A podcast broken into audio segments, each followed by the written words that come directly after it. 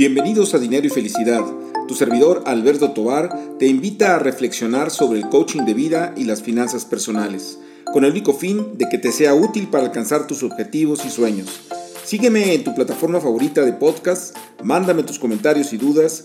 Me puedes encontrar en redes sociales con mi nombre Alberto Tobar Castro. Comenzamos. Hola, pues nuevamente aquí con ustedes en este podcast de Dinero y Felicidad.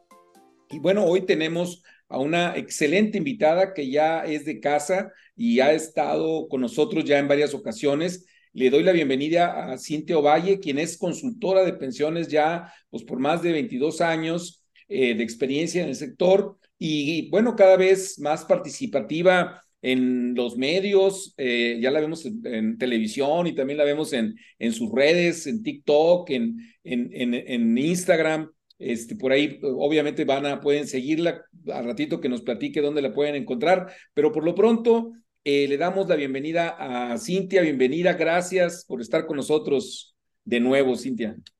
Gracias, Alberto, por invitarme a tu espacio. Este, siempre contenta por compartir contigo cultura de previsión y qué mejor que empezar. Muy bien, mira, fíjate, y, lo, comentábamos un poquito antes de empezar, de que pues todos tenemos muchas preguntas en relación al tema de las pensiones, este, y, en particular eh, es del tipo de tópicos que más visitas eh, tienen por parte del, del, auditorio, este, en todas las plataformas en las que posteo siempre hay mucho interés en el tema de las pensiones.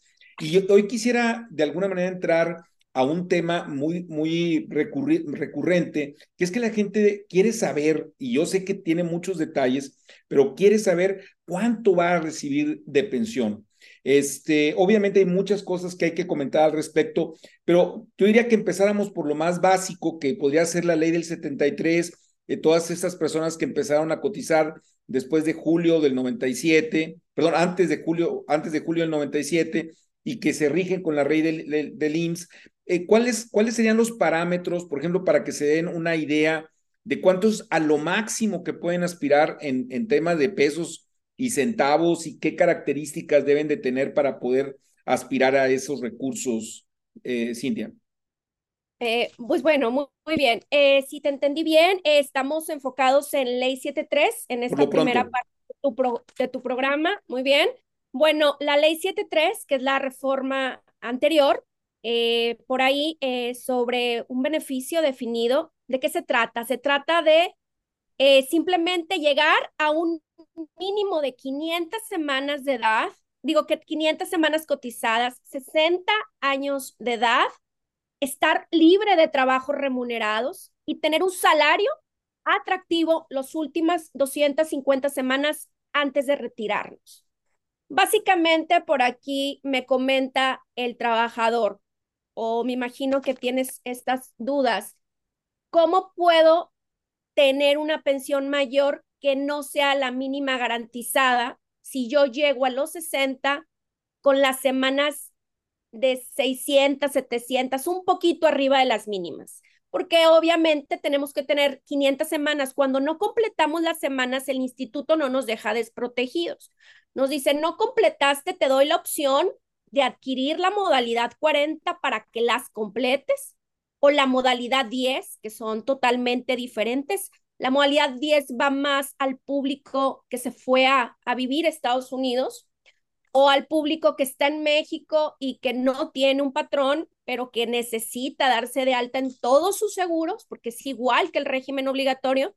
Y como ya conocemos la modalidad 40, nos va a ayudar a tener un salario mejor a un costo muy atractivo, que a lo mejor el patrón nunca nos apoyó en, en, en ese incremento o porque no estaba dentro de mis, de mis aptitudes para yo ganar un salario tope, pero que yo tengo la oportunidad de subirlo. Entonces, en promedio, hoy en día, eh, bueno, una pensión de salario mínimo vigente del Distrito Federal está en 6.030 pesos. Es un salario mínimo, Alberto. Y aquí hay una pregunta muy, muy alta. Cintia, si las pensiones de ley 73 son hasta 25 UMAS, unidad de medida actualizada, equivalentes a 76 mil pesos aproximadamente, entonces, si yo tengo una pensión la más baja va a ser a un UMA, equivalente a, a pues no llega a los 6 mil pesos, son 103 pesos diarios por 30.4, por aquí estamos hablando de una pensión de 3 mil pesos, aproximadamente 3.200. No, no va a llegar a un, UMA. El gobierno te garantiza, si es una pensión mínima, un salario mínimo vigente que equivale a 6 mil pesitos y fracción. ¿Cómo voy a alcanzar una pensión mínima? Pues si no, no completaste más de 500 semanas, si tus últimos cinco años lo traes con salario mínimo. Es todo lo que vas a ganar. Pero si tú te excediste de semanas y andas en un promedio de 500 pesos diarios equivalentes a 15,200, pues a los 60 años sí andarás en una pensión de 8,000, 7,500, un poco más alta que la mínima. ¿Por qué? Porque traemos muy poca antigüedad. El IMSS te va a medir sobre antigüedad, sobre factor salario promedio y sobre edad. ¿Qué significa? Que entre más tenga de las tres, mi monto va incrementándose y que de alguna manera, si yo no tengo las suficientes semanas, tengo que generar una estrategia como modalidad 40 para mínimo subir mi salario, ¿verdad? Pero también hay que diferenciar en qué momento vamos a modalidad 40. Muchas personas cometen un grave error porque es tirar su dinero a la basura de irse a modalidad 40 con 500 semanas. Entonces, ¿qué sucede? Pues yo supongamos que invertí cinco años con 500 mil modalidad 40 porque tuve la oportunidad de generar esta inversión porque yo tengo eh, un salario mínimo y llegaron conmigo y me comentan, tuve una pensión de 7 mil, 8 mil pesos y le metí 500 pesos, ya, digo, el tope diario, 2.400. Entonces, ¿qué sucede? No debiste de haber, no debiste de haber invertido. ¿Por qué? Porque tus semanas eran muy pocas. La inversión de modalidad 40 va arriba de, de 700 semanas. Entonces, 700, 750 porque entonces si yo invierto 500 mil para ganar una pensión de 8 mil hoy en día, pues mejor no invierto porque la mínima me da 6 mil 300 y no estoy en el canal indicado. Son pensiones muy atractivas. La ley 73 hoy en día tiene pensiones de 73 mil a 76 mil pesos como tope, 76 mil las más altas. ¿Qué tienes que tener para alcanzar esa pensión? Tienes que este tener arriba de 1800 semanas. Te piden una antigüedad pues constante. Estamos hablando que, que son 30 años, arriba de 30 años laborados, como mínimo 28 para ganar 60 mil. Tener un salario base promedio arriba de 1700, de 1800 para tener una pensión que sea eh, considerable alta, arriba de 30, 40 mil pesos al mes. Eso es el requisito que se tiene que cumplir. Y obviamente, y, obviamente jubilarte a los 65, porque eh, si te jubilas a los 60, pues es un porcentaje, eh, si mal no recuerdo, es el 80%. O sea, son varias características las que se tienen que cumplir para llegar a esos montos, ¿no? La característica principal es en conjunto, es, es como yo les digo a mis clientes, vamos a hacer una medición de un triángulo donde en la planta baja, en lado derecho vamos a marcar la edad, ¿no? La edad de, de pensión. Eh, a mano izquierda vamos a, a marcar el salario base promedio y la antigüedad es el factor más importante porque tendré salario base promedio de tope y si mi antigüedad es de 500 semanas, es muy probable que yo tenga un poco arriba de una pensión mínima garantizada. Así el impacto. Y si yo tengo mucha antigüedad y un salario mínimo, mi pensión también va a ser mínima garantizada porque tengo toda la antigüedad, pero el equilibrio no me da porque siempre he ganado salarios abajo de 300 pesos, 400 pesos. Pero si yo tengo un equilibrio y tengo una edad promedio de 63 años y yo puedo tener una pensión arriba de 30, 40 mil pesos o hasta 76 mil pesos. Entonces, yo tengo la oportunidad de tomar el salario y, y, y, arreglarlo, o sea, cambiarlo en modalidades 40 o 10, pero lo único que no voy a poder contemplar para, para poder apoyar mi pensión va a ser la antigüedad, que ya no tuve oportunidad y que no puedo voltear atrás. Entonces, hay, hay algunos, perdón, hay algunos este, influencers en las redes que hablan de que eh, se pueden comprar semanas en el IMSS. Este, ¿Esto es cierto, no es cierto? ¿Cómo se hace? En forma legal, por supuesto, porque hay la forma ilegal, pero la forma legal, ¿cómo, cómo procede esto? Mira, Alberto, te voy a explicar. Es básicamente lo que pasa es que hay mucho sensacionalismo ahorita en TikTok. Eh, toman la nota más, vamos a decir, la más amarillista de su encabezado, ¿no? Y lo ponen con impacto para atraer a público. Porque el público dice, bueno, no tengo la oportunidad de tener antigüedad, hoy voy a invertir en modalidad 40, pero necesito esa antigüedad. Sí hay una forma de comprar semanas, hay una forma oficial y se puede buscar como conservación de derechos en la ley del Seguro Social, donde a mí el Instituto Mexicano del Seguro Social me da la opción de comprar las semanas a partir de mi baja, siempre y cuando yo esté en el área regulatoria de conservar mis derechos a partir de la baja. Vamos a hacer un ejemplo claro. Supongamos que me, pues, tú perdí, la, perdí el trabajo, ya sea porque pues la empresa hizo un ajuste de personal o porque pues me liquidaron y tengo 54 años, ¿sí?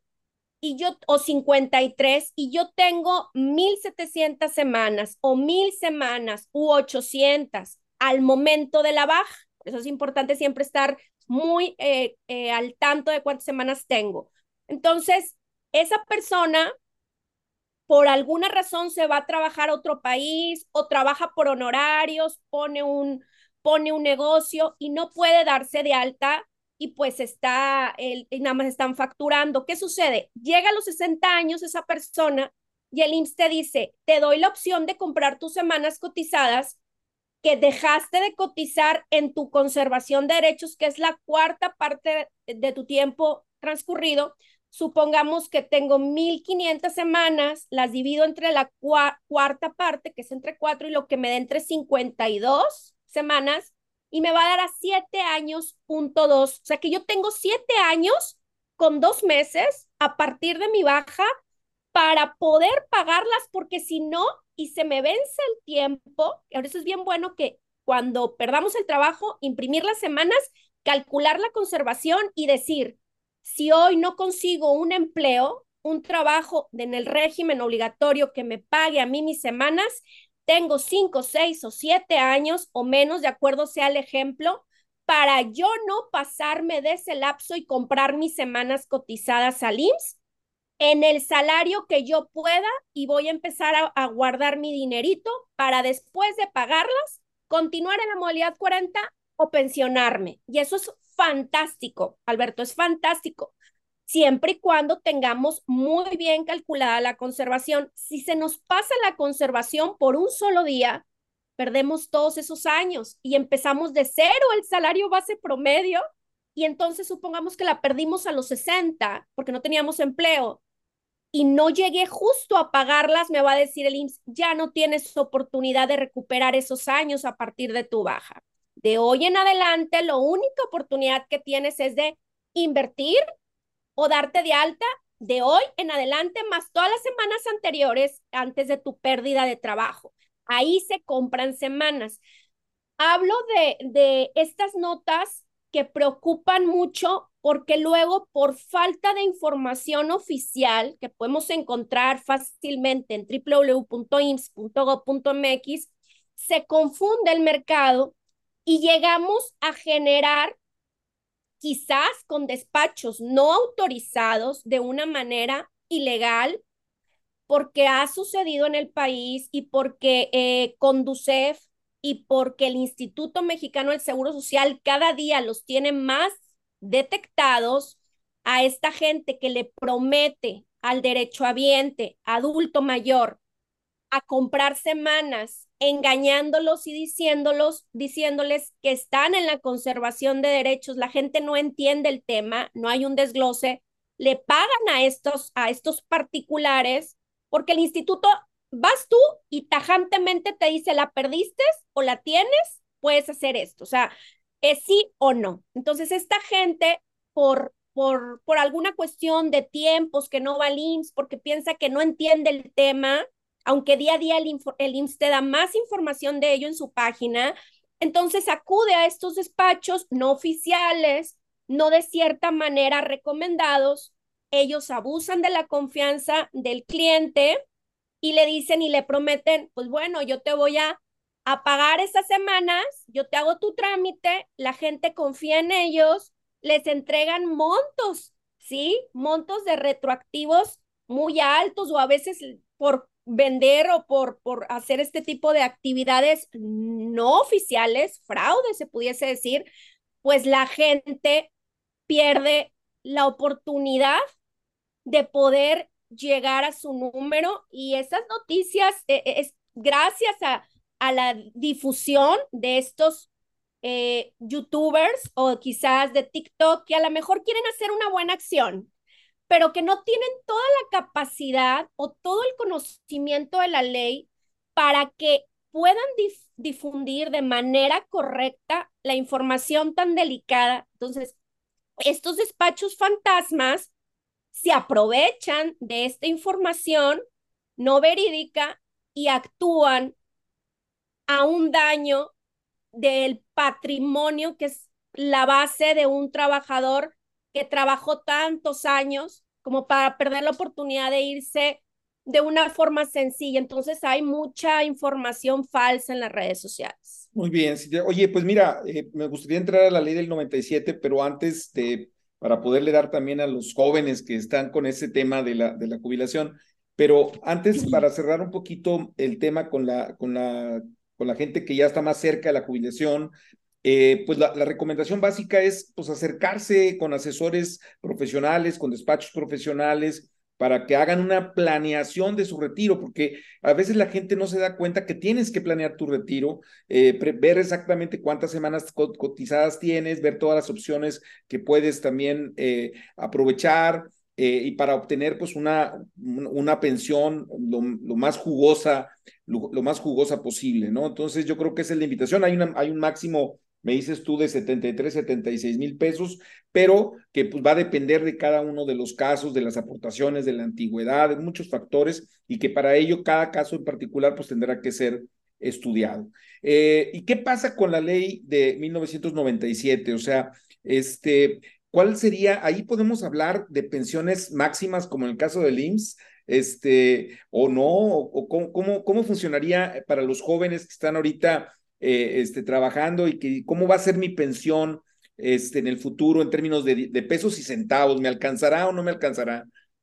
Fíjate que es un tema bien interesante, Alberto, y que hoy por hoy, gracias a, a, a, expertos como tú en el tema también de inversiones, de, de pensiones, ¿qué, ¿qué sucede?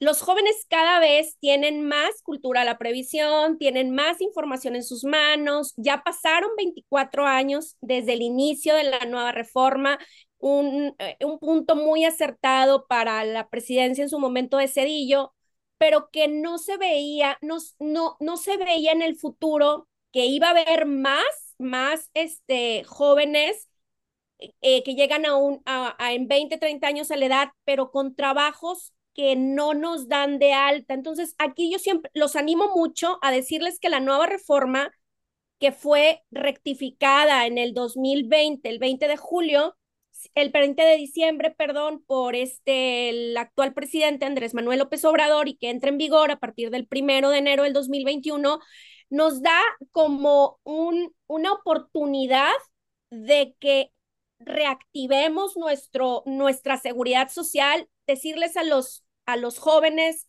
date de alta en el IMSS, trata de tener un, un trabajo formal, si quieres emprender, si quieres tener un negocio, está, está padrísimo que lo hagas, pero trata de tener tú, aunque sea un, un horario, un diario o, o cotizar para que tú complementes. Anteriormente te pedían 1.250 semanas, ¿sí? A partir de enero del 2021 nos piden 750 semanas hasta llegar al 2031 con un tope de mil. ¿Qué significa? Que vamos a ir sumando solamente 25 semanas por año. ¿Esto para qué? Como beneficio para que haya más alcance a las pensiones en México, para que más personas que no tuvieron la oportunidad de tener un trabajo formal y les faltaron años, pues con esta nueva reforma, hoy 2023, si tienes 800 semanas, vas a poder pensionarte por ley 97 si tienes 60 años o más. En promedios de, de cuántos y montos tendríamos que hacer un poco de referencia, voltear a ver la, la ley nueva y ver sus pilares de cambio. Va a depender mucho esta reforma en las cotizaciones que tú hayas tenido en todo tu historial laboral.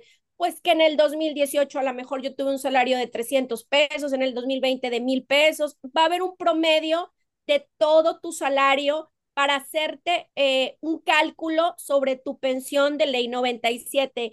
Esto se enfoca a que si tú tienes solamente hoy en día una pensión, supongamos que, que me, a mí, Cintia, me sale una pensión mínima garantizada de anteriormente pagaban 3.100 pesos. Hoy con la nueva reforma las pensiones mínimas pueden llegar hasta 8.000 pesos al mes. Esto es algo que, que nos da la oportunidad a más población de poder llegar yo hasta 8.000, porque van de 2.300 con la nueva reforma hasta 8.000. ¿Y de qué va a depender? Va a depender todo tu promedio de toda tu antigüedad. Eso significa que no nada más es lo que tengas al día de hoy o tu salario y tu monto que no te haya completado para hacerte una renta vitalicia, un retiro programado más atractivo, pues tu pensión mínima garantizada no se estanque en tres mil pesos porque eso se manejaba a nivel general. Hoy por hoy puedes tener una pensión mínima de hasta ocho mil.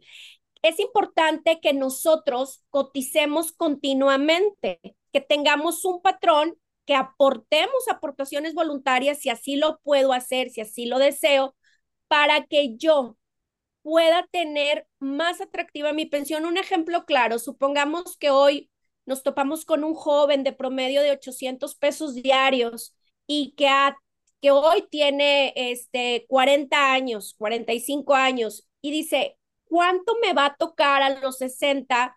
Porque no tengo muy eh, entendido como la ley anterior, que es, es una forma de cálculo muy exacto, pero yo que estoy, que tengo un millón ochocientos mil en mi, sal, en mi cuenta de fondo de ahorro para el retiro y que se está generando un rendimiento en las sociedades de inversión generacionales porque te dividen de acuerdo a grupos de edad, ¿cuánto voy a yo a ganar a los 60, Cintia? Es bien simple, yo le digo, va a depender de tu continuidad laboral, porque si hoy la truncamos, y traes un saldo de 800 mil, pues cuánto vas a necesitar por los 15 años que te faltan para tener una pensión arriba de 20, 30 mil. Y vamos a ver cómo va desglosándose el salario mínimo vigente del Distrito Federal, porque el salario va creciendo, pero tu saldo no, tu antigüedad no, no vas a cubrir. A lo mejor vas a llegar con las mil semanas, pero tu salario fue muy bajo. Entonces, aquí se vuelve a hacer una equidad donde el papel importante es tú trabaja constantemente con el salario que tú puedas tener, es acertado y si no tienes un salario atractivo, mete la aportación voluntaria o genera un fondo en otra institución, una, una estrategia de inversión para que al momento que te vayas a pensionar juntes los dos montos, lo aportes al IMSS y tu pensión ascienda más del 70% de tu último salario registrado. Pero como el gobierno le da oportunidad con esta nueva reforma al trabajador que dice, llegaste con un salario bajo porque, pues, híjole, tus últimos empleos has tenido un trabajo con un salario bajito, pero en toda tu antigüedad tuviste salarios atractivos, pues yo te voy a hacer un promedio sobre tu monto constitutivo, tu saldo completo, tus salarios y tu edad. Va a ser totalmente a lo que tú ganes. Si anteriormente se aportaba el 6.5% en el 2020. Hoy 2023 se empieza a generar un punto porcentual y el pilar es que el gobierno, bueno, el gobierno quede igual, ¿sí? El gobierno solamente va a hacer un aporte a aquellas personas que tengan salarios, perdón, un más de hasta cuatro unidades de medida con un total de 10 pesos para aquel trabajador que tenga un salario mínimo vigente y que el de 4 UMAS 6.50 pesos, o sea, es baja la aportación de forma bimestral, pero el patrón se va del 6.5 hasta un 13.87%, más el 1.125 del trabajador, estas aportaciones o cuotas son sobre lo que yo gano, Alberto. Entonces, por eso el, el, el, joven tiene que saber que es importante que su patrón lo dé de alta con el salario real, porque va a depender el salario para que la aportación sea mayor. Entre más salario, mi aportación va incrementándose porque pues eh, año por año va a subir uno porcentual, el otro año andaremos en 7.5 patronal más el 1.125 y así hasta llegar a un 15% en el 2031, pero a lo mejor el gobierno nos ayudó, nos dio un empujón esta nueva reforma al patrón sí lo ajustó porque el patrón se va a sentir un poquito, pues de cierta manera presionado, va a haber algunos cambios, por eso se hace paulatinamente, pero aquí el trabajador va a jugar un va a jugar un papel muy importante. Él, él continúa con la aportación de 1.125, pero su papel importante va a ser exigir a ese, a ese empleador que su salario esté totalmente integrado para poder cumplir y aprovechar ese incremento de la aportación para que mi, mi acumulado pues dé a, más miles de pesos para que todo pueda funcionar afore en rendimientos generacionales, en sus afores de inversión,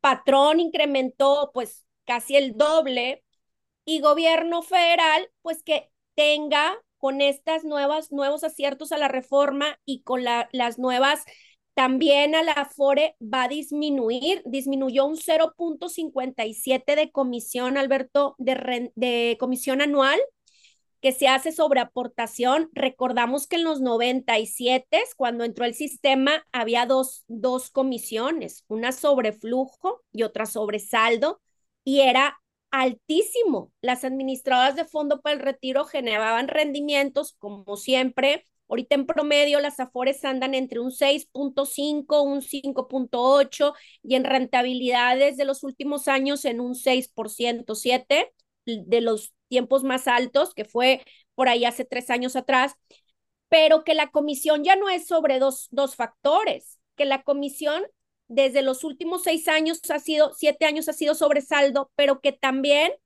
este, este año 2023 está en 0.57, cosa que a mí me va a dar más oportunidad de acumular más dinero, porque disminuyó, de acumular más dinero, pero es, si tú ves, el, el, el pilar es un, es, es, es una equidad, te piden, pues entre más aporte, más saldo vas a tener. Si vamos a llegar a pensiones arriba del 60% de mis últimos salarios, sí vamos a llegar lo que ahorita no se estaba llegando.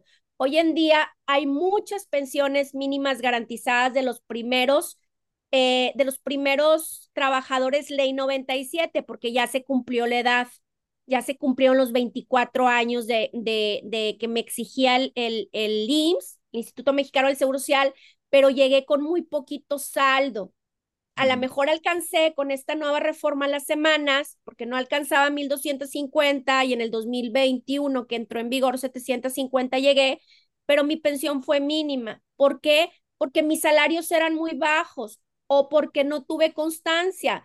Sí. Cintia, ahí, por ejemplo, hay una, una, creo yo que lo que estás diciendo es súper, súper importante, porque, a ver, nada más para poder hacer la comparación de la ley del 73 con la del 97 eh, quienes estamos con la ley del, del 73 tenemos la gran ventaja de que podemos utilizar, vamos a decir, un, una, un atajo y, y entrar a la, con modalidad 10, con modalidad 40, y en los últimos años de nuestra vida laboral, poder darle un jalón hacia arriba a nuestras pensiones, ¿no?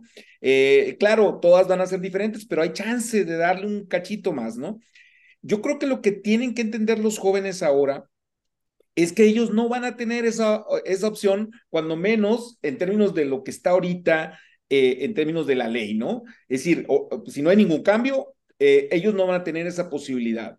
Entonces, ellos no pueden esperarse a, llegar a los 50, 55 años para empezar a planear sus, su, su, su, jubilación. O sea, la gente que llega conmigo, por ejemplo, y me dice, oye, Alberto, este, ¿qué hago? Tengo 50, 55 años, eh, ¿qué, ¿qué, me recomiendas hacer para lo de, lo de mi pensión? Y digo, ah, pues qué padre, porque puedes hacer muchas cosas todavía, ¿no? Pero si un joven, eh, vamos a decir que, que, con la ley 97 va a llegar a los 50, 55 años y va a decir, oye, ¿qué hago? Híjole, pues ¿qué no hiciste, amigo? Porque tuviste que haber empezado desde antes porque los patrones, ¿qué van a hacer y qué están haciendo y qué han hecho siempre? Pues tratar de bajar costos. Entonces, lo que van a hacer y están haciendo, insisto, es ofrecerle a los jóvenes, a, los trabajadores, oye, mira, te pago un, poquito más, pero mejor por honorarios. Te pago un poquito más, pero eh, entramos asimilados al salario. O te pago un poquito más, pero te, te doy una lanita por fuera. Este, ¿verdad? O te voy a inscribir, sí, en el IMSS y todo, pero te voy a bajar tu cotización diaria y yo lo te voy a dar por fuera. Entonces, todo eso, el, eh, la persona que está empezando a trabajar dice, bueno, pues, oye, voy a ganar mil pesos, quinientos, diez mil más, qué padre, ¿no? Y híjole, pues ten cuidado porque estás, te estás arriesgando y, y, y, y tu yo futuro, o sea, este, cuando tengas 50, 60 años, ya no hay vuelta para atrás, porque no, no, no hay modalidad 40 para los del 97 y, vas a tener que sufrir todas las malas decisiones que hiciste en el transcurso de tu vida laboral. O sea, tienes que certificar que te están eh, haciendo las aportaciones adecuadas.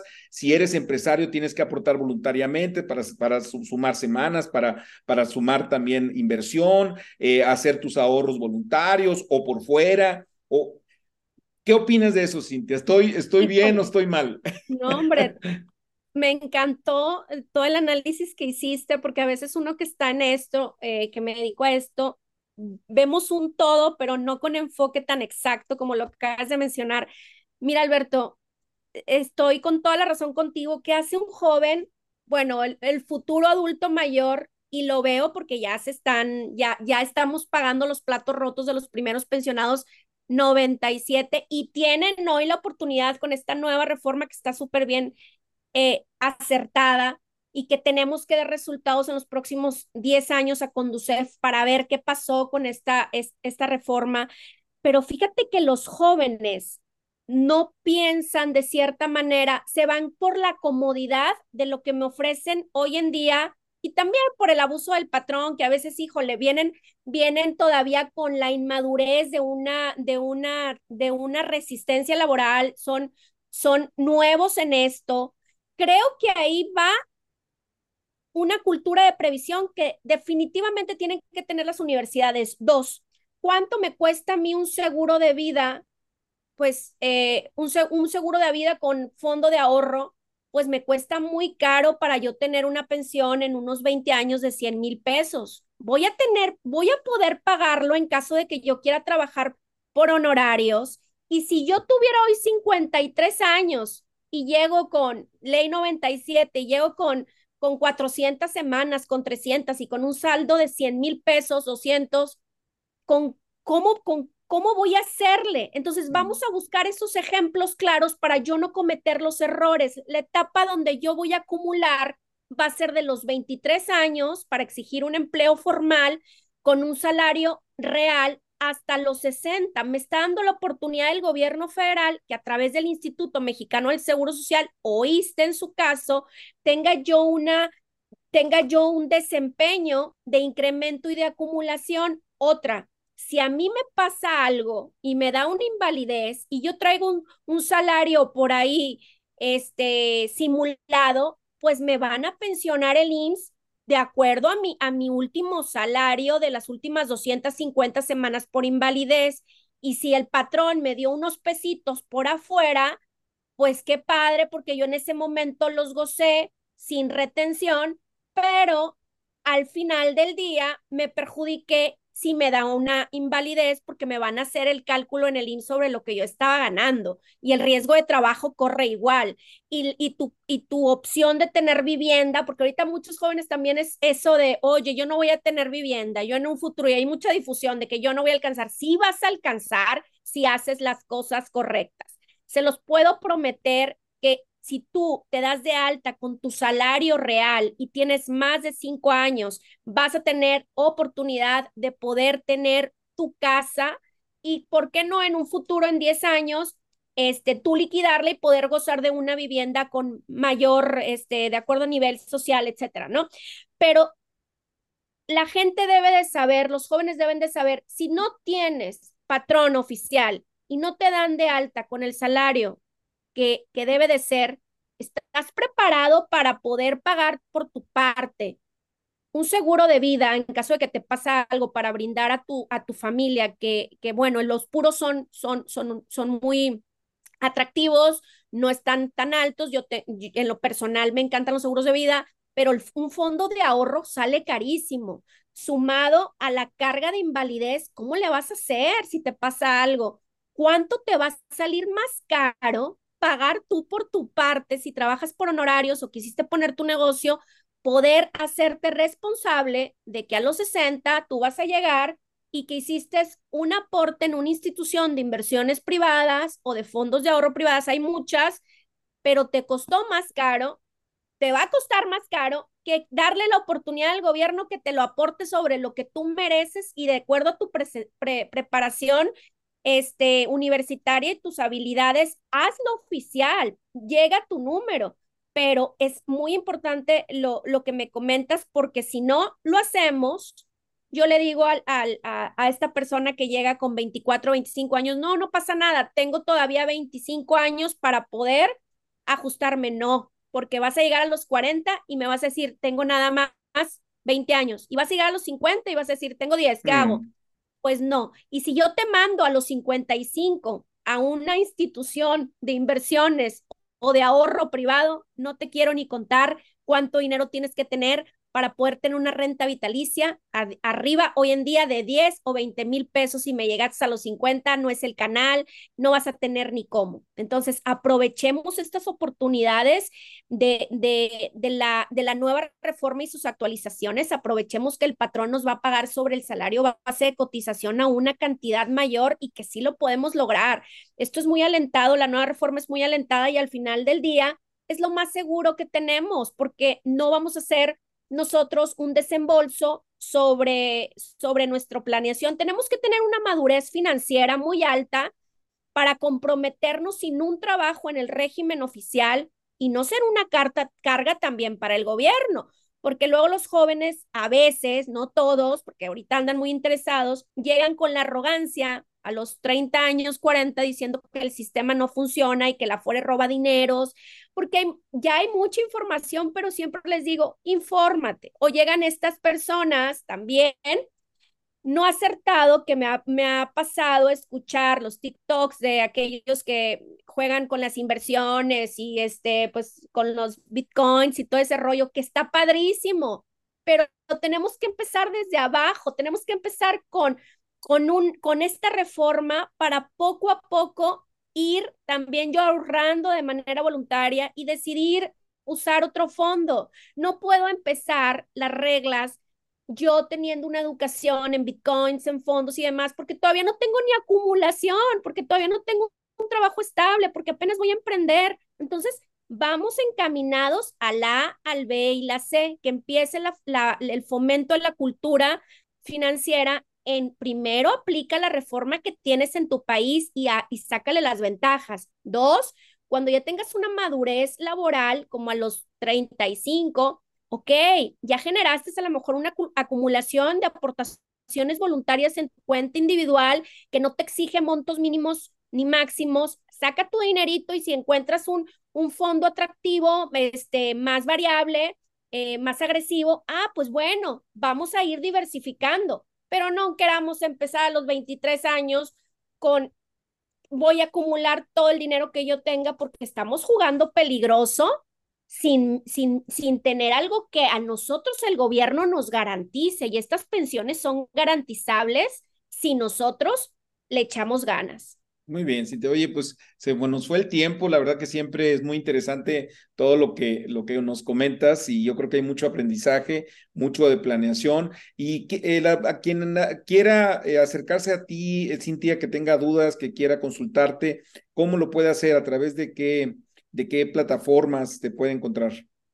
Mira, Alberto, me pueden encontrar a través de TikTok o Instagram como Cintia Valle Pensiones Sims, este, a través de mi página de Facebook ¿sí? Eh, o a través de mi página de, de, de trabajo, www.trámiteypensión.mx. Este, con mucho gusto, eh, eh, las asesorías en línea programadas son sin costo. Acérquense, chavos. Realmente las asesorías en, en un correo electrónico pensionesinsfiscal.gmail.com. Déjame guiarte, eh, platicarte un poquito de, de, tus derechos y ya posteriormente para que tú generes tus estrategias. Realmente las, las asesorías, este, Alberto, de ley 97 no generan honorario en mi despacho. Estamos generando la cultura del ahorro para posteriormente guiarlos ya a un estudio más concreto, pero hay que ayudar a los jóvenes a que sepan por dónde empezamos, ¿no? Porque van de cero, entonces hay que guiarlos.